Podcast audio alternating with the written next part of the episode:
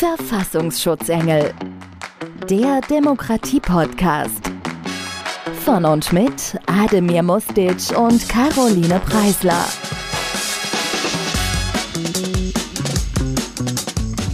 Hallo und herzlich willkommen zum Podcast Verfassungsschutzengel von Ademir Mustic und mir. Ich bin Caroline Preisler. Vergessen Sie alles, was Sie meinen, über Verfassungsschutz zu wissen. Hier kommt die ultimative Do-it-yourself-Anleitung zur demokratischen Behauptung.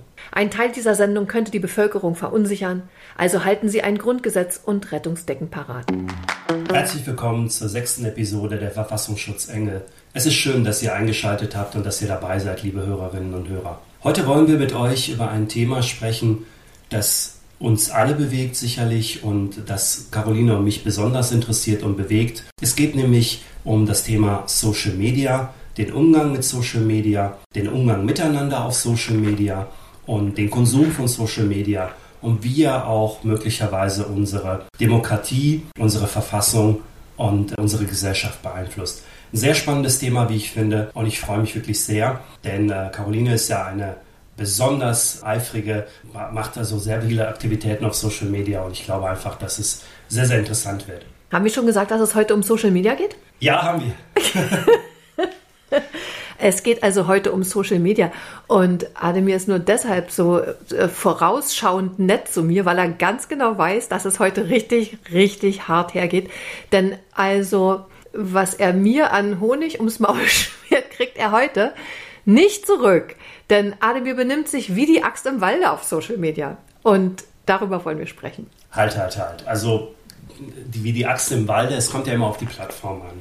Und ich glaube, dass es, es lohnt schon, einen Blick darauf zu werfen, welche Plattformen es in Social Media gibt, auf welchen Plattformen es sehr politisch zugeht, sehr kontrovers zugeht. Und äh, da fällt uns ja beiden schon was ein, wie wir das möglicherweise auch nett miteinander im Umgang machen können. Aber klar, es gibt natürlich den einen oder anderen Dissens, weil wir eben auf verschiedenen Plattformen unterschiedlich auftreten, was ja auch vollkommen in Ordnung ist. Und wir reden nicht über seinen Dark-Account irgendwo, sondern wir reden über ganz offizielle Kanäle.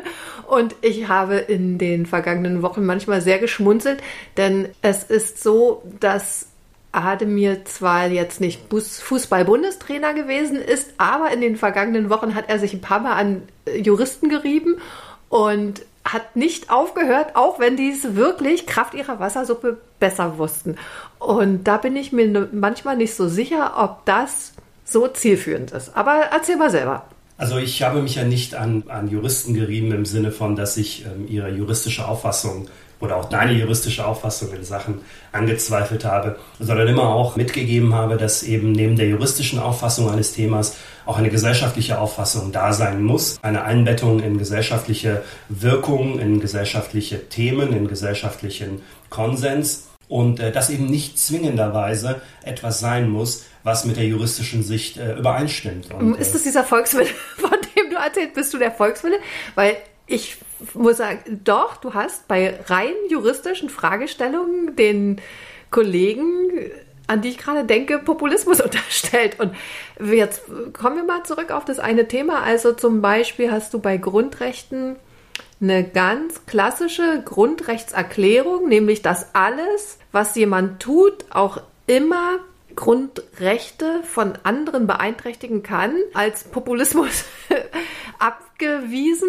Und ich glaube, da liegst du falsch. Denn tatsächlich ist doch so, es ist nicht in Ordnung, wenn ich als Christin zu Ostern entscheide, dass du mein Opferlamm bist. Und genauso ein Beispiel war das. Das geht also nicht, dass ich aus rein religiösen Gründen jetzt entscheide, dass ich dich, meinen lieben Ademir, auf dem Opferaltar opfere, weil das zu meiner Religionsausübungsfreiheit gehört. Denn Überraschung, es ist dein Grundrecht davon betroffen, nämlich körperlich unversehrt durchs Leben gehen zu können. Und genau so ein Beispiel war es. Und da hast du gesagt zu dem Kollegen, das wäre populistisch dabei, hat der ganz klar aufgezeigt, es gibt verschiedene Grundrechte. Jeder äh, Mensch hat eben äh, Grund- und Freiheitsrechte und wenn er die ausübt, dann ist das nicht ungewöhnlich, dass er damit eben auch kollidiert mit Grund- und Freiheitsrechten anderer Menschen. Der Vollständigkeit halber will ich die Geschichte vielleicht auch aus meiner Perspektive heraus erzählen. Aus der auf dem Altar, wo du denn da so eingeschmiert als Opferlamm stehst oder wie? Genau, versuchen wir es mal aus dieser Perspektive heraus. Also die besagte Geschichte, um die es geht und wo ich den Kollegen tatsächlich Populismus unterstellt habe und ähm, übrigens deinen Kollegen, wir sprechen also von Parteikollegen. Und zwar zu Unrecht hat er das getan, aber dazu kommen wir später. Wir sprechen also von einem Parteikollegen von äh, der lieben Caroline, den ich also Populismus unterstellt habe.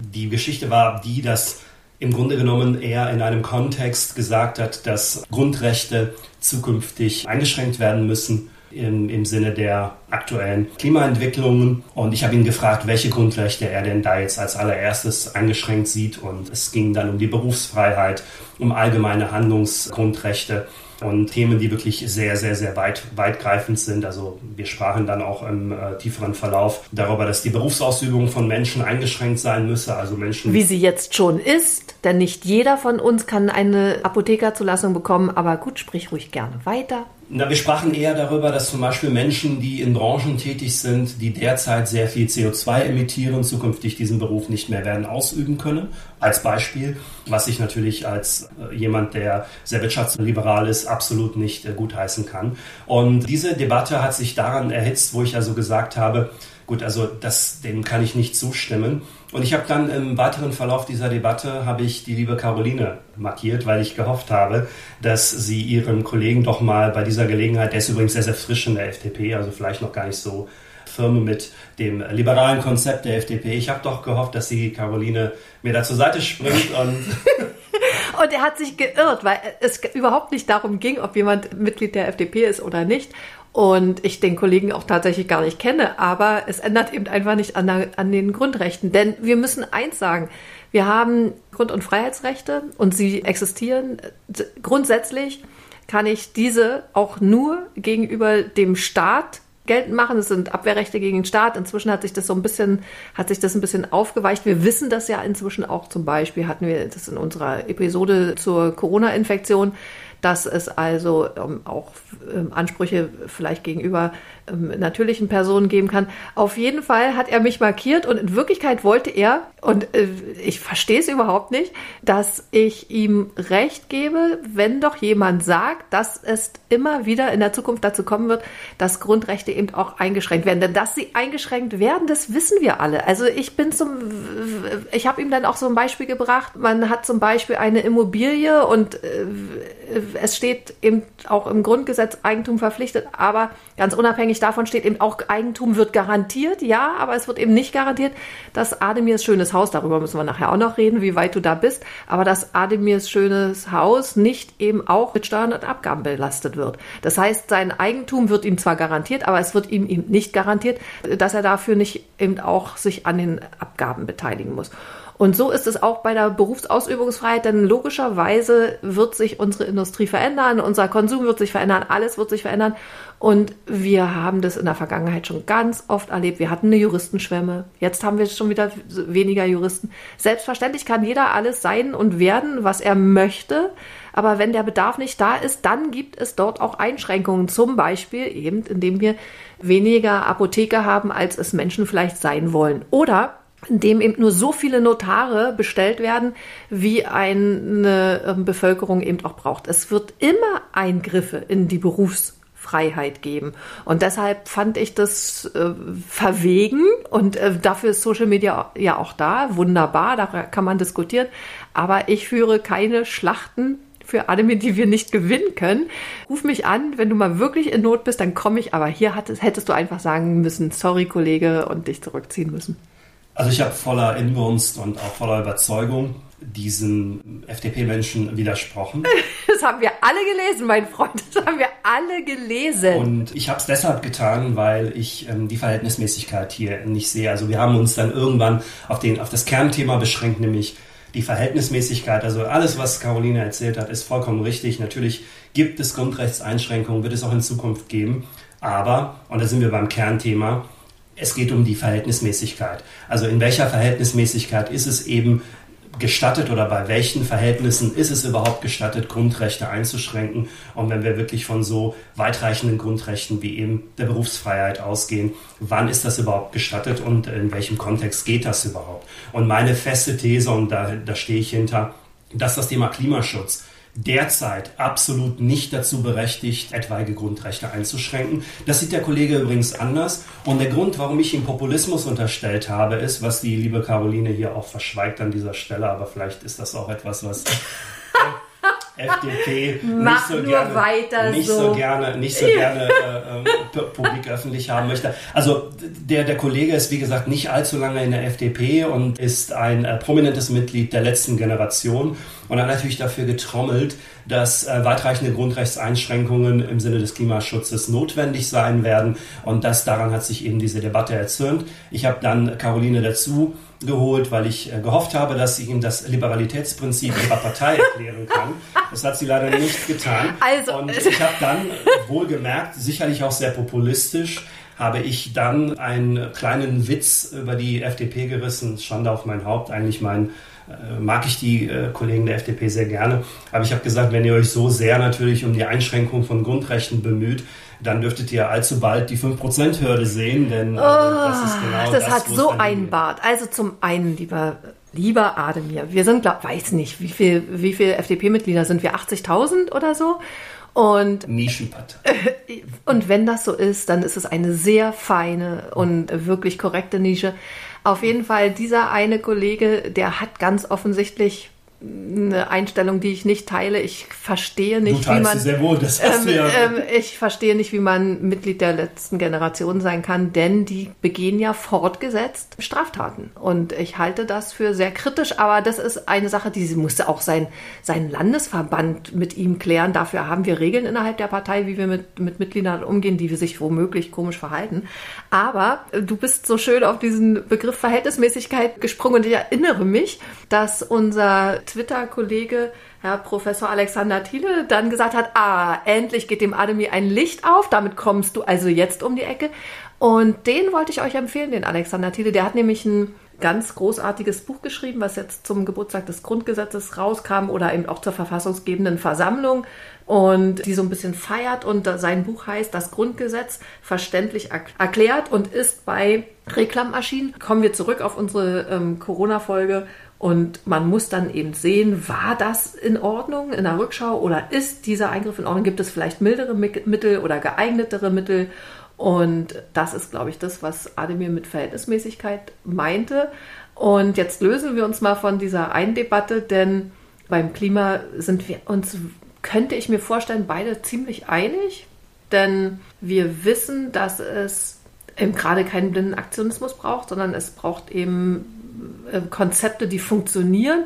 Und jedes Konzept kostet Geld, Geld muss irgendwo herkommen und äh, wenn wir äh, einfach jede Tätigkeit oder jede Wirtschaft in einem Land einstellen, dann haben wir gar kein Geld, um überhaupt Klimaschutz zu betreiben. Deswegen widerspreche ich dir gar nicht, sondern ich widerspreche nur diesem plumpen Twitter-Bash, wenn man auf jemanden raufhaut, der sagt, zum Klimaschutz werden Grundrechte eingeschränkt werden müssen, denn sie werden sowieso eingeschränkt und zwar jeden Tag. Schon alleine, wenn du, wenn du hier angereist kommst, um diesen Podcast mit mir aufzunehmen, dann hast du diverse Grundrechte für dich in Anspruch genommen und andererseits andere auch betroffen.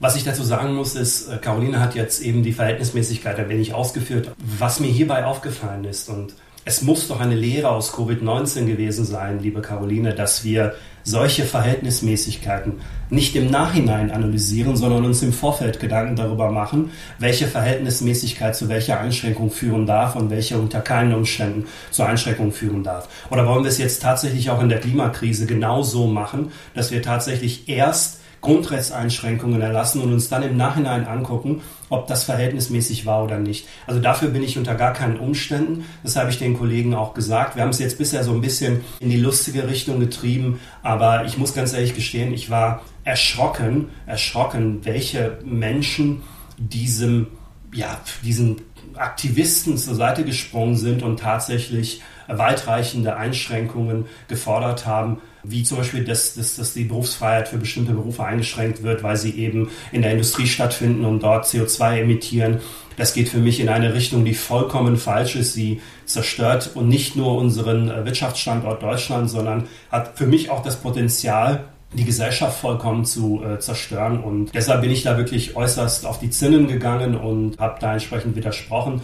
Äh, mag sein, dass ich das in einer Art und Weise getan habe, weil ich diesen Kollegen doch sehr energisch widersprochen habe und äh, Professor Thiele ja dann irgendwann gesagt hat, dass es doch der Kern wäre, über die Verhältnismäßigkeit zu diskutieren. Aber am Ende des Tages ist es genau das. Da müssen wir vorher darüber reden und nicht hinterher. Vielen Dank, das finde ich sehr wichtig, was du sagst. Denn die schrecklichsten und gröbsten Gesundheitseinschränkungen haben wir eben erlitten unter der Corona-Pandemie. Und die schrecklichsten und weitreichendsten Grundrechtseingriffe haben wir unter dem CDU-Gesundheitsminister innerhalb der Pandemie erlitten. Und ich bin sehr dankbar gewesen, dass die Ampel dann ähm, korrigierend eingriff. Und wir wissen also, du weißt es aus deiner eigenen Partei, wie äh, schockierend leicht ihr darin wart, in die Grundrechte anderer Menschen einzugreifen. Und deswegen finde ich es ganz toll, dass du dich jetzt darauf besinnst, was so Grundrechtseingriffe anrichten können. Und ich glaube, auch darüber müssen wir reden, denn wir haben schon ein paar Mal darüber gesprochen, was Fehlerkultur ist. Was, was mir ein bisschen aufstößt, ist, dass du zu diesem königlichen Wir greifst. Das ist so ein, so ein äh, bisschen undifferenziert, denn die Wählerinnen und Wähler schenken ihr Vertrauen bei Wahlen. Dann bildet sich eine Regierung und die Regierung, die Exekutive ähm, trifft Entscheidungen und selbstverständlich ist jede Entscheidung während des Prozesses auch auf Verhältnismäßigkeit zu prüfen. Und für den Fall, dass man sich vertut, gibt es dann eben die ähm, Kontrollinstanzen und das sehen wir. Es gibt so, inzwischen so viele hunderte Gerichtsentscheidungen, die etwas entweder bestätigten oder verwarfen, weil eben die Exekutive Fehler gemacht hat. Ich finde bei allem Respekt, du tust so, als hätten wir keinen Rechtsstaat, den haben wir aber. Und deshalb äh, finde ich das ein bisschen vorauseilend, wenn du sagst, wir müssen wir müssen ständig bedenken, wir müssen ständig prüfen. Und eigentlich geht es dir darum, dass dort ein, ein einzelner Mensch in einem sozialen Medium etwas gesagt hat, was auch noch korrekt war. Und du jetzt immer noch versuchst, irgendwie dazu zu kommen, dass er sich geirrt haben könnte oder dass er Zustimmung von den falschen Leuten gekriegt hat, hätte.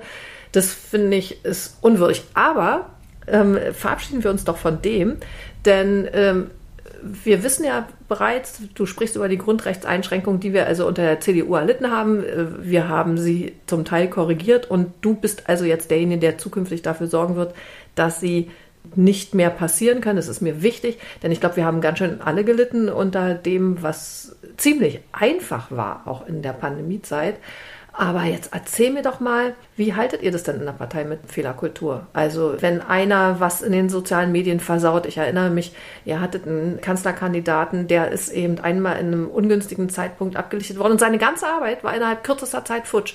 Wie geht ihr damit um? Steht ihr euch in der CDU gegenseitig bei oder, oder werft ihr dann auch jemandem den Fraß vor? Wie macht ihr es in den sozialen Medien, wenn einer was Gutes oder Schlechtes sagt oder schreibt oder tut? Die sozialen Medien sind, ich glaube, für viele Politikerinnen und Politiker, egal welcher Partei, schwieriges Terrain. Wir müssen uns da auch entsinnen. Also auch viele CDU oder auch Unionspolitiker haben da ihre Schwierigkeiten mit im Umgang mit äh, Social Media. Aber wir wissen natürlich auch, dass es auch andere gegeben hat, die da große, große Probleme äh, mit hatten. Also ich erinnere da nur an unseren Wirtschaftsminister Habeck, der sich ja komplett von Twitter zurückgezogen hat, nachdem ihn ja mehrfach unterschiedliche Pannen unterlaufen sind, die er dort eben auch fabriziert hat. Und ähm, ich will damit sagen, dass dieser Umgang auf Social Media, und das ist das allgemeine Thema auch unserer Episode heute, der ist enorm kritisch geworden. Also wir hängen Menschen an bestimmten Formulierungen auf. Also ich erinnere mich an die Anfänge von Twitter, wo eben eine beschränkte Anzahl von Zeichen überhaupt möglich war, wo man sich also eben sehr, sehr kurz und prägnant halten musste und natürlich Gefahr lief, komplexe Inhalte sehr einfach darzustellen, um sie natürlich auch zu transportieren. Und das hat dazu geführt, dass man ganz bewusst Menschen ähm, eben angekreidet hat, dass sie das ähm, einen komplexen Inhalt sehr einfach versucht haben darzustellen. Das hat dann wiederum diese Populismusreaktion ausgelöst. Jetzt ist es so, dass Social Media weitestgehend so ist, dass man auch längere Inhalte teilen kann. Also selbst wenn man eben keinen verifizierten Account hat, kann man ja ähm, seine Tweets unterteilen in verschiedene Bereich, Teilbereiche und dann eben erklären, was man gerne machen möchte. Also wenn wir jetzt gerade bei Twitter sind, bei LinkedIn ist es beispielsweise so, dass man auch längere Posts machen kann und so weiter. Am Ende des Tages ist es also auch möglich, komplexe Inhalte komplex darzustellen und zu, abzuwägen. Was aber heute passiert und was ein riesengroßes Problem ist, ist, glaube ich, dass wir Menschen ganz bewusst falsch verstehen wollen. Also im Sinne von, das betrifft häufig Unionspolitiker, also Friedrich Merz ist da häufig von betroffen, dass er gerne falsch verstanden werden soll. Also im Sinne von, dass man ein Tweet von ihm oder ein, eine Äußerung auf einer Social-Media-Plattform rausgreift und sagt, das hat er doch so und so gemeint, obwohl das möglicherweise gar nicht so gemeint hat. Und das passiert allerdings auch anderen äh, Politikerinnen und Politikern, das muss ich fairerweise auch dazu sagen. Also auch Cem Özdemir ist davon häufig betroffen, dass man ihn gerne falsch verstehen möchte. Und das macht was, glaube ich, mit unserer Gesellschaft. Wenn wir auf diese Art und Weise miteinander kommunizieren und grundsätzlich immer den Gegenüber gerne und absichtlich falsch verstehen wollen, dann wird uns niemals gelingen, dass wir uns miteinander verständigen oder auf einen Kurs kommen, der sozusagen irgendeine Art von gesellschaftlicher Verständigung ermöglichen wird. Ja, das kann sein. Ich glaube, äh, du beschreibst etwas, was eigentlich eine Chance sein könnte, denn jetzt könnte man ja viel differenzierter berichten, aber ich denke an die Debatte zur Seenotrettung, die du voller Leidenschaft führst und das dann eben auch immer noch verknüpfst mit Forderungen zum öffentlich-rechtlichen Rundfunk. Und wir sind uns wahrscheinlich im Kern beide einig. Also wir brauchen eine Reform des öffentlich-rechtlichen Rundfunks, denn so wie er jetzt ist, ist er enorm kostenintensiv und äh, entspricht nicht den Erwartungen und seiner Pflicht nach dem ähm, Staatsvertrag. Und andererseits ist Seenotrettung, und da gehe ich einfach davon aus, dass du ein anständiger Mensch bist, Menschenpflicht. Man lässt gefälligst keine Menschen ähm, ertrinken, Punkt. Und trotzdem schreibst du also in einem Zusammenhang und obwohl du jetzt Zeichen genug hättest, sehr populistisch Sachen wie eine Forderung zur Abschaffung des öffentlich-rechtlichen Rundfunks und zum Einstellen der Seenotrettung. Und das, obwohl du die Chance hättest, es differenzierter zu ähm, betexten, weißt du? Ja, ich weiß, was du meinst. Das öffentlich-rechtliche ist ein Thema, was wir wahrscheinlich noch in einer weiteren Episode noch wesentlich detaillierter beleuchten werden es passt zum Teil in unseren Social Media Part, als dass ich auch häufig Inhalte, die auf Social Media von öffentlich-rechtlichen Kanälen geteilt werden, sehr oft kritisiere. Das liegt auch wiederum an einer sehr starken Eindimensionalität dieser Inhalte. Ähm, da gibt es ein paar Formate, die, die sich da besonders hervortun. Wir haben es vielleicht auch schon so ein bisschen mitgekriegt. Du hast jetzt gerade dieses Thema Komplexität angesprochen. Also selbstverständlich, um das äh, an der Stelle klarzustellen, Selbstverständlich muss man Menschen, die in Seenot geraten sind, retten. Ich wehre mich aber dagegen, dass, äh, wenn man diese Menschen dann aus der Seenot gerettet hat, dass dann eben NGOs und entsprechende Organisationen, die diese Rettung derzeit ja auf dem Mittelmeer vollziehen, das Geschäft der Schlepper übernehmen und diese Menschen nach Europa bringen, in europäische Häfen bringen. Wir haben dieses Konzept der Ankerzentren jetzt mehrfach diskutiert und ich halte sie für ein sehr praktikables Konzept. Ich halte auch das ähm, neue GEAS-Gesetz als einen sehr, sehr sinnvollen Weg, wie man mit Menschen oder mit Migrationsströmen umgehen sollte. Denn es kann ja nicht sein, dass Menschen in Seenot geraten, gerettet werden und dann entsprechend in europäische Häfen verfrachtet werden, äh, um dort eben mehr oder weniger zu derzeit circa 27 Prozent dann nach Deutschland weiterzureisen und dort ihren ähm, Asylantrag zu stellen. Das ist keine Lösung für die Migrationsfrage und äh, das ist das, was ich im Kern kritisiert habe. Selbstverständlich habe ich nicht die Seenotrettung kritisiert und auch nicht das Retten von Menschen auf dem äh, Mittelmeer. Ich habe aber einen Aspekt aufgeworfen, den man dann vielleicht auch von anderen lernen kann. Wir sind ja in Deutschland gerne die Vorreiter in bestimmten Themen und äh, wünschen uns ja auch sehr, dass zum Beispiel andere Länder sich ähm, Beispiel nehmen an unserer beispielhaften Klimapolitik, an Sparmaßnahmen, die wir da treffen und so weiter oder auch an unserer Haushaltspolitik. Und da würde ich mir sehr, sehr wünschen, dass wir auch andere Konzepte, die andere Länder erfolgreich machen, auch uns ein Stück weit anschauen und diese auch verstehen und auch adaptieren, weil sie eben gut und, und sinnvoll sind, dass wir da also auch lernen. Und wenn wir zum Beispiel hier von einem Land wie Australien sprechen, welches ja auch dort äh, eben eine, eine Revolution durchlaufen hat bei seiner Seenotrettung, dann wäre mir sehr daran gelegen, dass wir da auch äh, von anderen lernen, wenn wir schon verlangen, dass andere von uns lernen sollen. Ihr habt ja in der Partei tatsächlich mit Robert Segmüller, dem einem Mitglied oder Vorstand des äh, Deutschen Verwaltungsrichterbundes äh, oder so ähnlich, einen ähm, großartigen äh, Juristen, der sich mit dem Thema Flucht und Asyl ähm, beschäftigt. Was mir eben aufgefallen ist, dass du eben tatsächlich schon wieder Asyl und Migration in einen Topf geworfen hast, was eben sehr unterschiedlich äh, trotzdem zu betrachten wäre.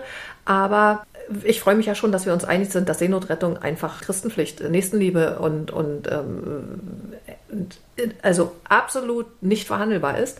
Da bin ich also ganz bei dir. Dann hattest du noch etwas gesagt, dass NGOs hier das Schleppergeschäft übernehmen, was ich kritisch sehe, weil du denen damit also etwas unterstellst, was ich unanständig finde, aber ich bin absolut der festen Überzeugung, dass Seenotrettung nur zum Inhalt haben kann, das Leben zu retten und jemanden in einen sicheren Hafen zu finden, bringen und dass dieser Hafen nicht unbedingt Europa sein äh, sollte. Das sehe ich auch so. Denn tatsächlich glaube ich, dass das, also, dass unser Gutmenschen Ansatz, dass wir sagen, nur in Europa ist dieser Mensch gut aufgehoben und sicher, schon fast hochfertig und super arrogant ist und eigentlich zeigt, dass wir immer noch glauben, dass wir bessere Menschen sind als andere, indem wir also glauben, dass wir, wenn wir Menschen aus Seenot retten, sie unbedingt in unser heiliges Europa bringen müssen, statt ihnen eben die Perspektive zu geben, in, in heimatnah und, und dort, wo sie herkommen, ein menschenwürdiges Leben zu haben. Das finde ich ist eine ziemlich arrogante deutsche Einstellung. Und ich glaube, das ist den NGOs in dem Fall womöglich gar nicht klar. Ich glaube schon, dass Ihnen das sehr klar ist. Du hast einen sehr, sehr wichtigen Punkt, um auf das Thema Social Media wieder zurückzukommen, beschrieben, den wir an dieser Stelle wirklich auch ähm, immer wieder beobachten können und sehen können. Das ist eben diese Hypermoralisierung, die auf Social Media, insbesondere auf Twitter, sehr stark funktioniert. Also ein rationaler Standpunkt, bei dem wir beide uns jetzt gerade einig sind, und äh, den sicherlich sehr, sehr, sehr viele Menschen, Hörerinnen und Hörer da draußen, aber auch sehr, sehr viele Menschen, die uns nicht hören, durchaus bestätigen können zu sagen, wir können nicht alle Menschen, die wir irgendwo aus Seenot retten, nach Europa bringen und sollten wir auch nicht tun, sondern eben auch anders damit verfahren. Das ist ein sehr rationaler Punkt und diese rationalen Punkte, da gibt es ja hunderte von diese werden mit emotionalen Positionen auf Social Media angegriffen. Und das ist eigentlich das ähm, Konzept von Social Media, was in eine derzeit sehr besorgniserregende Richtung geht. Stichwort moralisierende Debatten auf Social Media.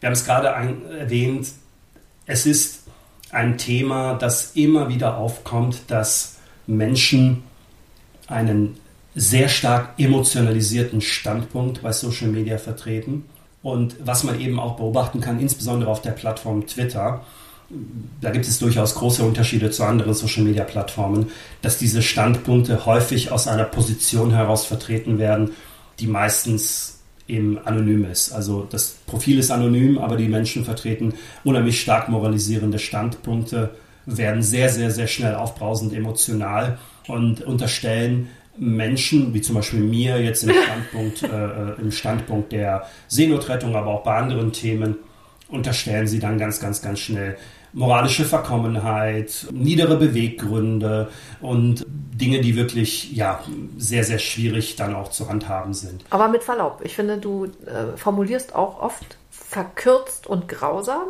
Das, und wenn man überlegt, dass Kommunikation eben immer auch den Sender und den Empfänger im Blick haben muss, dann erwarte ich von dir, einem gebildeten, politisch aktiven Menschen, dass die Message, die er sendet, eben auch so verschickt wird, dass der Empfänger nicht vor den Kopf geschlagen ist. Und deshalb lass mich nochmal zurückkommen auf das Thema Seenotrettung. Wir sind uns also einig, dass es indiskutabel ist, Menschen ertrinken zu lassen oder ähm, verdursten zu lassen in irgendeiner Wüste. Also wir wissen, dass es schreckliche Verwerfungen gibt und gerade eben auch an den ähm, europäischen Ausgrenzen.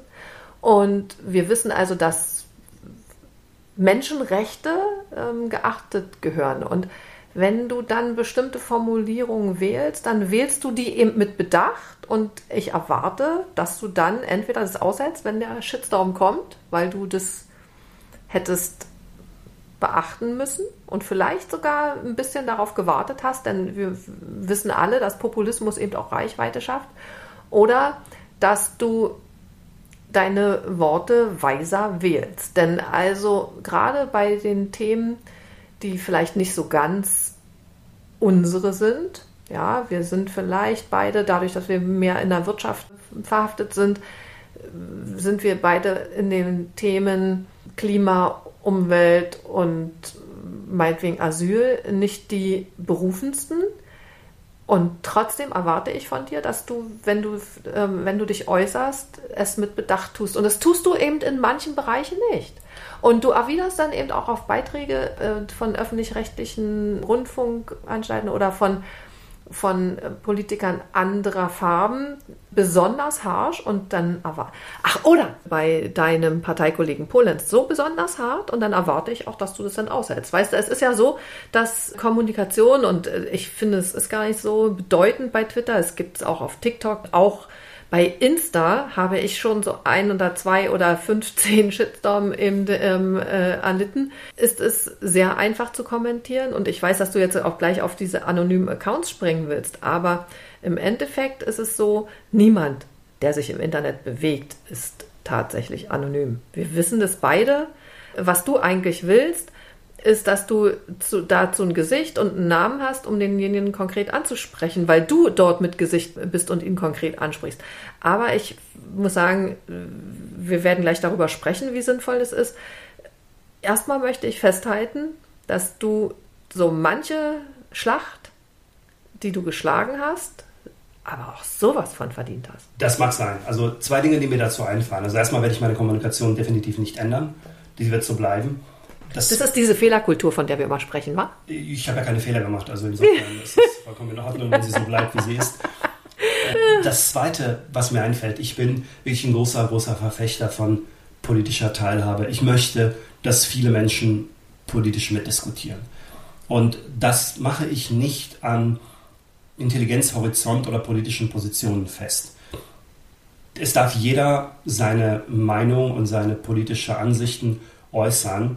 Das Einzige, was ich da einschränken möchte, ist, dass man es unter Klarnamen tut und dass man es eben mit Gesicht und, und ähm, Identität tut. Und hier ist es so, hier kann ich zum Beispiel, wenn wir beim Thema Social Media sind, ganz gezielt den Vergleich zwischen Twitter und LinkedIn ziehen. Auf LinkedIn sind 99,9% der Profile verifiziert. Das heißt, das sind echte Menschen mit Bildern, die, weil ja LinkedIn ein Business-Netzwerk ist, häufig sogar ihre Arbeitgeber benannt haben. Die Debatten, die dort stattfinden, übrigens ist auch ein Ruprecht Polenz sehr aktiv auf LinkedIn, die sind dort sehr, sehr, sehr viel zivilisierter. LinkedIn hat sich so in den letzten drei, vier, fünf Jahren stark politisiert, also ist also von einer klassischen Business-Plattform eher auch zu einer Gesellschafts- und ein bisschen sogar zu einer politischen Plattform geworden die Debatten dort gehen sehr viel zivilisierter zu. Aber wenn du da dich an Ubrecht Polenz reibst, reibst du dich anders als auf Twitter? Weil eure, gerade bei euch beiden, finde ich, Nein. ihr seid unmöglich miteinander. Überhaupt nicht. Also wir reiben uns auf gleich, in gleicher Weise sowohl auf Twitter als auch Das ist aber nicht zivilisiert. Also ich finde zum Beispiel, dass du so mit, dein, mit deinem einen runtergerotzten Satz dann immer, das, während er sich eben Mühe gibt, irgendwie einen Sachverhalt differenziert aufzuarbeiten deiner Ansicht nach, aber dann haust du ihm da einfach nur, ja, ist ja mal wieder ein Blödsinn von innen ja. drunter. Und das ist also zivilisiert, mit Verlaub. Also ich, äh, ich würde mit jemandem in meiner Partei niemals so umgehen, wie du das gerade tust. Kommt drauf an. Also ähm, wir haben, wie gesagt, eine verkürzte Plattform, egal auf welcher Social Media Plattform wir unterwegs sind. Kann man anders machen? Ja, möglicherweise.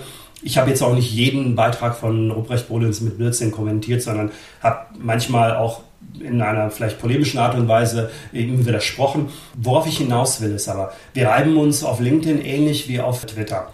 Was aber durchaus eben nicht der Fall ist mit Menschen, die anonymisiert auf Twitter, und da ist Twitter wirklich ein riesengroßes Problem, anonymisiert sehr schnell ad hominem werden, sehr schnell persönlich werden und wie gesagt, diese niederen Beweggründe unterstellen, diese Niederträchtigkeit unterstellen Menschen. Und ähm, hier wäre ich persönlich, also ich bin ohnehin, das werden auch viele äh, Twitter-Leute nicht gerne hören, ich bin ein großer Fan von Elon Musk. Ich mag ihn gerne und ich finde, dass er ein äußerst fähiger Geschäftsmann ist. Und ich finde auch gut und sinnvoll und richtig, wie er zum Teil mit Twitter verfahren ist. Ich würde wirklich einen radikalen Ansatz fahren. Ich würde wirklich sämtliche User auf Twitter dazu zwingen, sich mit einer Identität zu verifizieren. Und äh, diese Plattform ist politisch. Das ist die politischste Plattform der Welt. Und äh, dort wird sehr viel Politik debattiert. Und ich wäre wirklich dafür, dass jeder Einzelne, der dort eben unterwegs ist, das ausschließlich mit einer verifizierten und klaren Identität tut. Denn dann, glaube ich, würden wir ein Stück weit die Verrohung unserer Gesellschaft oder auch anderer Gesellschaften, Twitter ist ja multinational, würden wir sicherlich auch ein Stück weit in den Griff bekommen können. Das ist ein sehr schöner Beitrag, der herausarbeitet, was der Unterschied zwischen der CDU und der FDP ist. Denn ähm, das Grundrecht auf digitale Selbstbestimmung bedeutet mir als liberaler Demokratin ganz offensichtlich mehr als dir.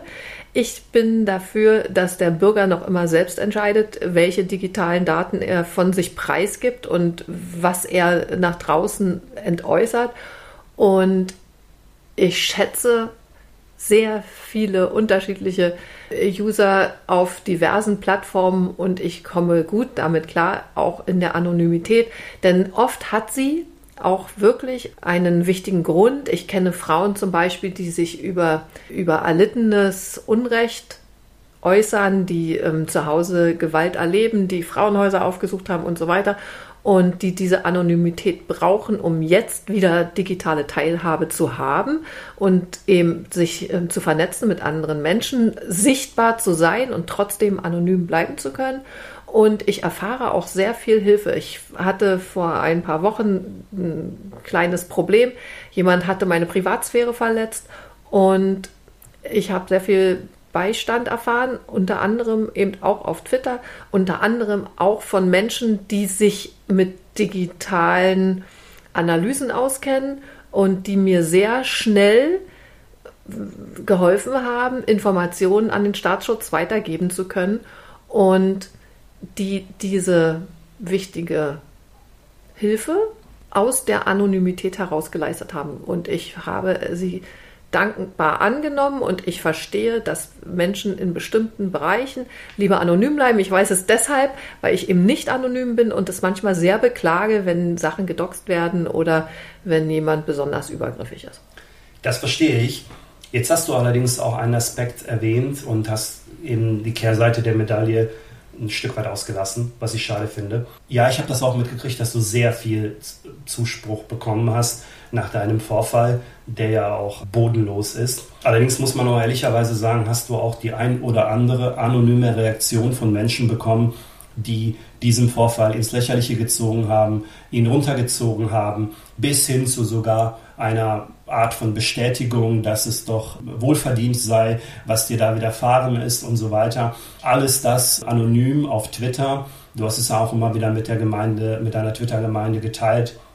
Und ich finde einfach, das ist eine Unart geworden, dass diese Menschen allen Ernstes glauben, dass das in Ordnung sei, dass es richtig sei, das zu tun. Und deshalb bin ich für durchaus einen radikaleren Ansatz. Ich ziehe immer wieder gerne diesen Vergleich zwischen Twitter und LinkedIn, weil, wie gesagt, LinkedIn eine zunehmend politisiertere Plattform wird wenn ich dort sehe, wie gesittet die Debatten vonstatten gehen, weil die Menschen eben mit Klarnamen, teilweise mit ihren Arbeitgebern dort auftauchen, wählen sie ihre Worte mit sehr viel mehr Bedacht, mit sehr viel mehr Bedacht. Und das ist einfach etwas, wo ich sagen würde, das könnte dieser Plattform sehr viel geben. Es könnte dafür sorgen, dass wir Gräben zuschütten. Wir können immer noch unterschiedliche politische Standpunkte austauschen. Wir müssen nicht dazu übergehen, eine Einheitspartei zu gründen, die das Gleiche denkt und handelt, aber wir sollten natürlich zusehen, dass diese Gräben teilweise sehr, sehr tief sind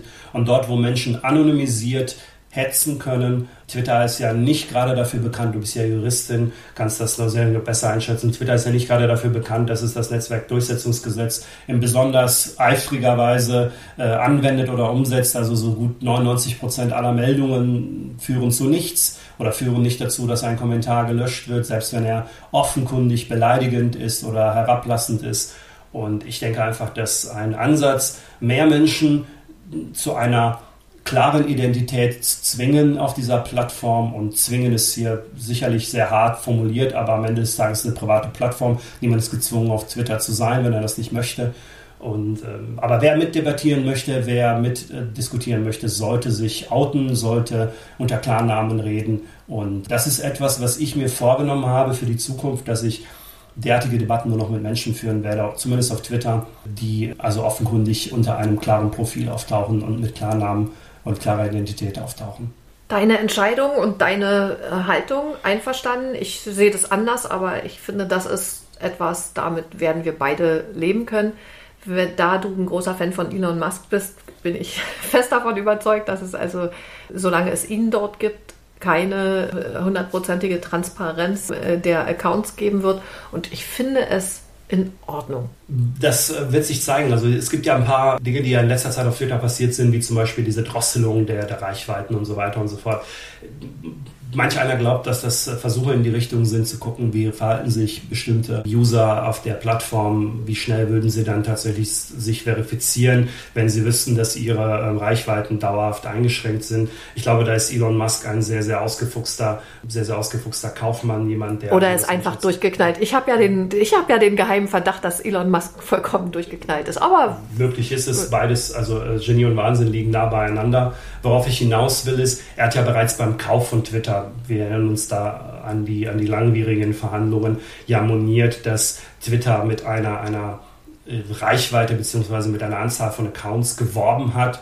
äh, die real gar nicht bestand. Also er hat ja moniert, dass Millionen von Accounts anonym sind, teilweise Bots sind und so weiter. Und da sind wir auf einem Social-Media-Thema, wo wir sicherlich auch ein Stück weit unsere Demokratie und Gesellschaft schützen müssen, weil, ganz krasses Beispiel, wir kennen es aus der Präsidentschaftswahl der USA, solche, vor solchen Vorgängen ist man auch in Deutschland nicht geschützt. Und da muss man so ein bisschen aufpassen, in welche Richtung das Ganze sich entwickeln könnte. Und wo wir jetzt gleich nochmal ein bisschen tiefer einsteigen werden, um das so ein bisschen zu diskutieren. Vielleicht finden wir den Kern raus, woran das liegt und wie man das besser machen kann. Wir halten fest, dass Social Media und äh, Plattformen auf Social Media das Potenzial haben, die Gesellschaft durchaus in Aufruhr zu, ver zu versetzen, dass es dort sicherlich auch das ein oder andere Thema gibt, was sehr kontrovers diskutiert werden kann, dass verkürzte Botschaften sicherlich auch einen Populismus äh, triggern können, der nicht ganz von der Hand zu weisen ist. Und äh, das hat ja Caro hier an meinen Beispielen deutlich ausgearbeitet, dass das sein kann. Gleichwohl muss ich natürlich sagen, dass ähm, Auseinandersetzungen auf Social Media auch ein Stück weit etwas sind, was man ja einfach mal ausfechten kann und nicht unbedingt muss. Also manchmal ist es auch gut, das sein zu lassen. Und äh, das ist so eine Mitnahme für mich. Ich glaube einfach, dass es das Potenzial hat, unsere Demokratie zu stärken, aber sie genauso zu schwächen, wenn wir damit nicht maßvoll und richtig umgehen. Und deshalb ist es eben auch für uns als Demokratie-Podcast etwas, womit wir uns gerne auseinandersetzen, um einfach näher zu beleuchten, was kann passieren im Umgang mit Social Media und äh, welche Wege sind wünschenswert, welche Wege sind vielleicht auch radikal. Caro hat es ein bisschen auf den Punkt gebracht, dass aus ihrer liberalen Sicht sicherlich einige Vorschläge von mir radikal sind. Gleichwohl muss ich natürlich aber auch immer sehen, meine primäre Prämisse ist immer so, wie können wir eine, eine gleichmäßige Demokratie ähm, zulassen und aushalten in unserer, in unserer Gesellschaft? Und ähm, wann sind Menschen maßvoll im Umgang miteinander? Und das ist immer dann, wenn sie sich nicht einer Anonymität sicher sind und äh, nicht an ihre niederen Triebe freien Lauf lassen können, weil sie der Meinung sind, mich, kennt eh keiner und niemand weiß, wer ich bin und ich kann hier mal auf den Putz hauen und allen erzählen, wie sie sind.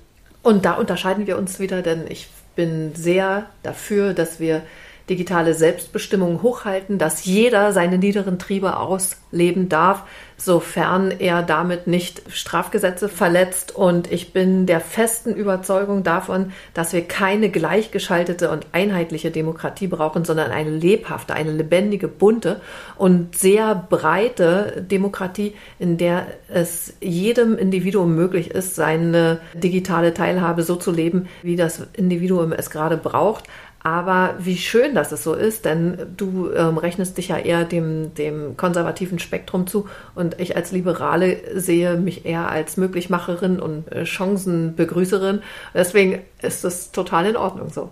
Aber erzähl doch mal, wie es ähm, bei dir zu Hause läuft. Was macht, macht deine Baustelle? Hast du Baustelle? Was ähm, gibt es gerade wieder irgendwas Schönes in eurem Garten? Hast du Handwerker zu Hause? Ja, derzeit ja, allerdings äh, leider kein schöner Anlass. Wir hatten ähm, jetzt im Sommer ein Starkregenereignis, wo es einen Wasserstau gegeben hat, wo also ein Wasserschaden entstanden ist ähm, in Bereichen von meinem Haus, der jetzt derzeit behoben wird. Zum Glück ist das ein Versicherungsfall. Aber es ist natürlich mühselig, weil wir uns dort gerade erst nett eingerichtet haben und jetzt leider Gottes wieder einiges umändern müssen. Handwerker sind vor Ort.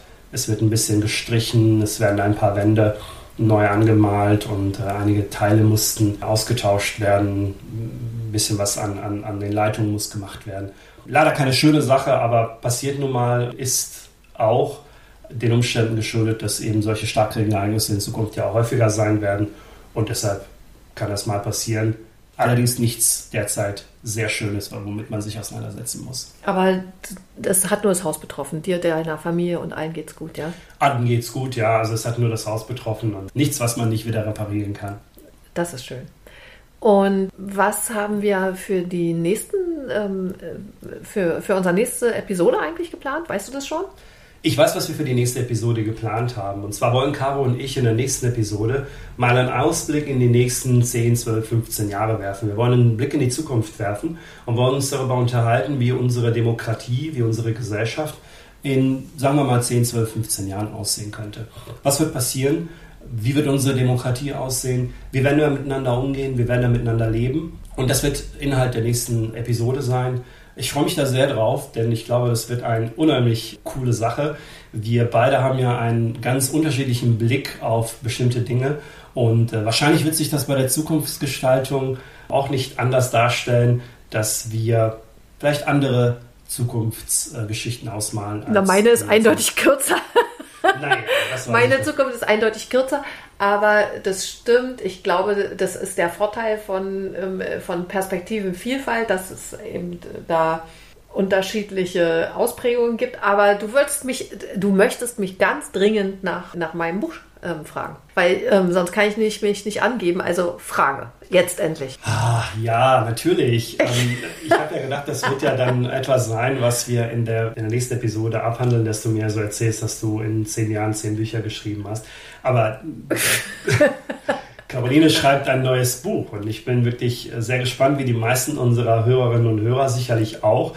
Das, den, das aktuelle Buch ist ja bestens bekannt und äh, hier auch sehr häufig im Podcast zitiert worden. Und ich fahre jetzt auch nach Rumänien. Ich fliege nach Rumänien, weil dort gibt es sehr viele Menschen, die dieses Buch lesen und die begeistert sind und die mich eingeladen haben. Ich war in meinem Leben noch nicht in Rumänien. Ich freue mich total. Also tatsächlich, mein Buch Demokratie aushalten läuft und läuft und läuft und läuft und hat ja jetzt auch diese, dieses diesen Zusatz bekommen, Demokratie und Krieg. Wenn man bei Hirzel das Buch bestellt, im Hirzel Verlag digital, dann ist es dann praktisch als Einlage dabei. Und jetzt reise ich durch die Gegend und ich äh, komme auch irgendwie ins Frankenland und lese in einem, in einem Schloss und so. Also es, ähm, ich freue mich total. Aber das ist das, das Alte, ja. Und in der Zukunft, in der Zukunft werde ich dann mit meinem neuen Buch reisen und das ist eine Geschichte über die Politik von innen und über unsere Gesellschaft von innen.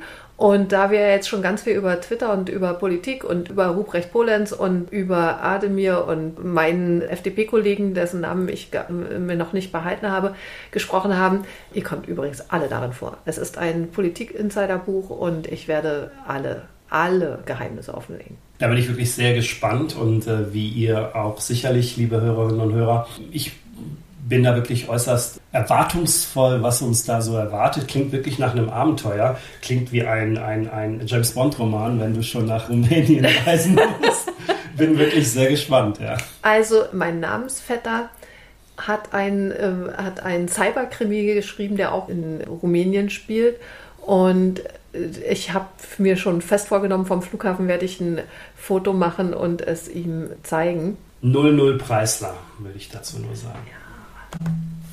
Wir sind ja sowieso immer ganz groß darin, anderer Leute Bücher zu empfehlen. Deswegen empfehle ich jetzt das von Jerome Preisler, der nämlich Netfonds geschrieben hat. Und da gibt es gerade den zweiten Teil, Geheimprotokoll. Und das ist so ein Cyberkrimi und der spielt, wie gesagt, zum Teil in Rumänien. Und äh, Jerome hat letztens gesagt, dass ich ihn sehr an eine seiner Darstellerinnen in dem Buch erinnere, an Kali. Und deshalb, wenn ihr Lust habt, mal was wirklich Spannendes, nicht juristisches, kein Sachbuch zu lesen, dann Netforce von Jerome Preisler. Kann ich wärmstens auch empfehlen, ist nämlich eine Produktion von Tom Clancy. Zeichnen sich unheimlich dadurch aus, dass sie sehr detailgetreu sind, sehr realitätsnah. Also viel Spaß damit, ein wirklich tolles Buch, sehr, sehr unterhaltsam. Jetzt kommen wir zu unserem Spiel. Ja. Du fängst an. Okay, und zwar Barbie oder Oppenheimer? Oppenheimer. Merz oder Linnemann? Beide. Ha! Okay, Discounter oder Supermarkt? Discounter. Was ist der Unterschied zwischen Discounter oder Supermarkt? Naja, Discounter und Supermarktunterschied ist im Grunde genommen, dass die Supermärkte Vollsortimenter sind, also deutlich mehr Produkte anbieten, während Discounter sich auf einen Teil von Grundprodukten beschränken ist es eben bei Supermärkten ein deutlich größeres Sortiment. Das ist so der größte Unterschied. Also wenn man das vergleichen will, die, die, die größten Discounter sind eben Aldi Lidl und äh, die größten Supermärkte sind Edeka Rewe. Das ah, okay. und machst du das so, dass ihr dann einmal in der Woche einkaufen geht und dann arbeitest du einen Einkaufszettel ab oder gehst du nach Lust und Laune einkaufen? Tatsächlich versuchen wir gerade ein etwas neueres Konzept. Ich möchte an dieser Stelle überhaupt gar keine Werbung machen, deshalb werde ich da auch keinen Namen nennen. Aber eine äußerst große Online-Plattform, die einen mit frischen Lebensmitteln beliefert, die man dann sich eben und einem entsprechenden Rezept, die man sich dann eben selbst kochen kann. Probieren wir gerade aus. Und zwar haben wir festgestellt, dass einfach trotz aller Bemühungen Lebensmittelverschwendung etwas ist, was auch bei uns leider Gottes immer wieder überhand genommen hat. Also eingekaufte Lebensmittel konnten einfach nicht verwertet werden von unserer Seite aus. Und wir erhoffen uns durch diese Plattform, weil wir eben dann ein, eine kleine Menge einkaufen, die für uns ausreicht, erhoffen wir uns eben genau diesen Trend umkehren zu können und das ein bisschen in den Griff bekommen zu können. Das finde ich gut. Also bei uns zu Hause gab es immer eine Regel, meine Mutter ist noch Kriegskind und bei uns gab es eben die Regel, dass man eben immer alles auf isst. Und ich war ein ziemlich mädlicher Mensch und ich erinnere mich, dass meine Mutter richtig Schmerzen, Schmerzen hatte, weil die eben so hungergeprägt war, wenn Sachen übrig geblieben sind. Deswegen wäre die, glaube ich, von eurem Konzept sehr begeistert. Jetzt kommen wir zum deinen Part okay. zum Spiel. Kunst oder Entertainment? Kunst.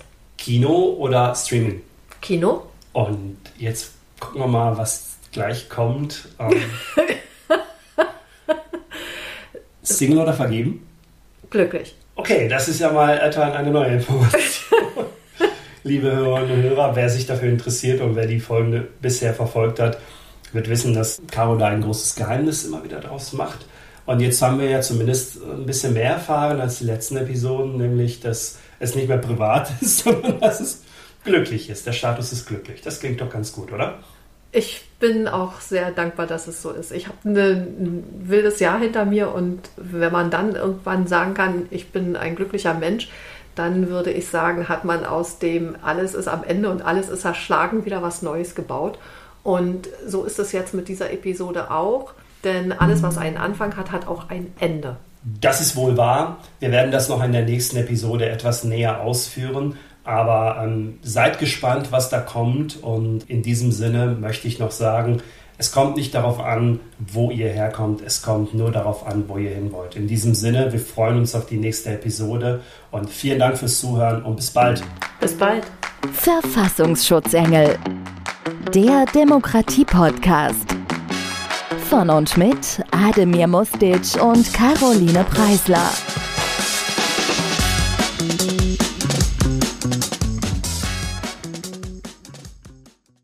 Werbung.